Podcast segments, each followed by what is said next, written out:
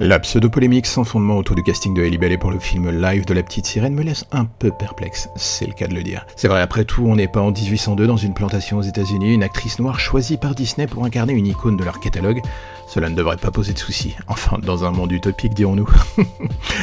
c'est lui où le bon sens a encore le droit de citer, mais voilà, l'actrice en question va interpréter une héroïne qui, dans le dessin animé qui sert de fait historique à certaines personnes en mal de neurones, a eu le malheur d'être blanche et d'être. Euh, de son côté dans la vraie vie, une actrice noire. Oh mon dieu, oui, sacrilège, comment ose-t-elle venir voler le travail des pauvres actrices blanches qui depuis des décennies n'ont pas le moindre rôle pour elle en dehors des choses très stéréotypées, dirons-nous.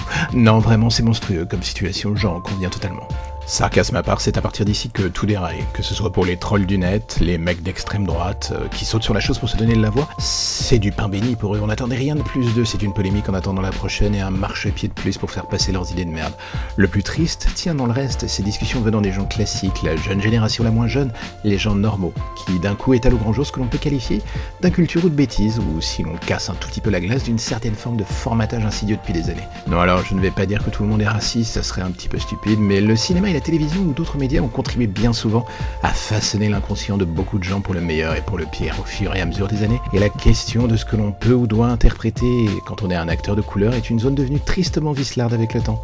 L'histoire du cinéma ancien et même très récente est remplie de films où un acteur blanc dans le plus grand calme incarnait des personnes issues de minorités que ce soit Angelina Jolie, Depardieu et j'en passe. Il faudrait plus d'une journée pour les films récents ou anciens pour dresser la liste. Et pendant des années, des décennies ou des siècles, tout le monde savait que c'était raciste, problématique. Et pourtant, ça n'a jamais vraiment pris fin, aboutissant à un passage de flambeau d'une génération à l'autre. Ce petit moment où, dans l'inconscient collectif, se plante la graine du le blanc doit faire ceci, l'acteur noir ceci et rien de plus.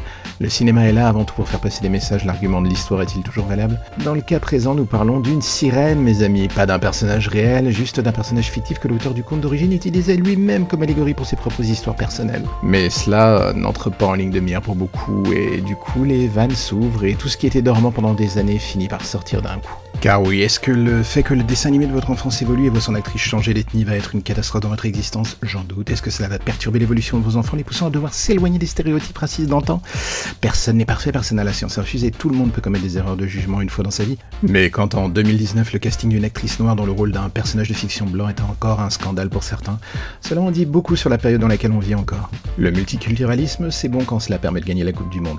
Quand il s'agit de mettre en avant une certaine forme de diversité visible et non pas artificielle, alors là, les vrais visages sortent de l'ombre. La question de la diversité est importante. On pense que l'on veut, par exemple, de Black Panther. Le film avait quelque chose de fort dans sa mise en avant de héros et anti-héros parlant un peu à une autre population, leur permettant de se dire tiens, cela me ressemble. Un petit pas effaçant des décennies d'immaculée conception très blanchâtre à l'écran.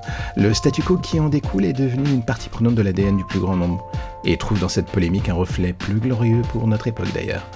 Hmm, prenons des exemples simples. Quand on dit que le carnaval de Dunkerque est raciste, par exemple, de par la dépiction qu'il fait des peuples noirs, c'est une fin de non-recevoir. Quand on dit que le blackface est raciste et que c'est surtout la continuation d'une problématique historique raciste, on aura droit au sempiternel. Oh, je ne savais pas, mon dieu, non Quand un blanc se pensant ghetto lâchera du négro se pensant l'héritier d'Eminem, ou pour faire rire sa clique, on aura droit au millénaire. Allez, c'est bon, quoi, vous les dites tous ensemble dans le rap, hein, vous les, enfin les gens de couleur, quoi.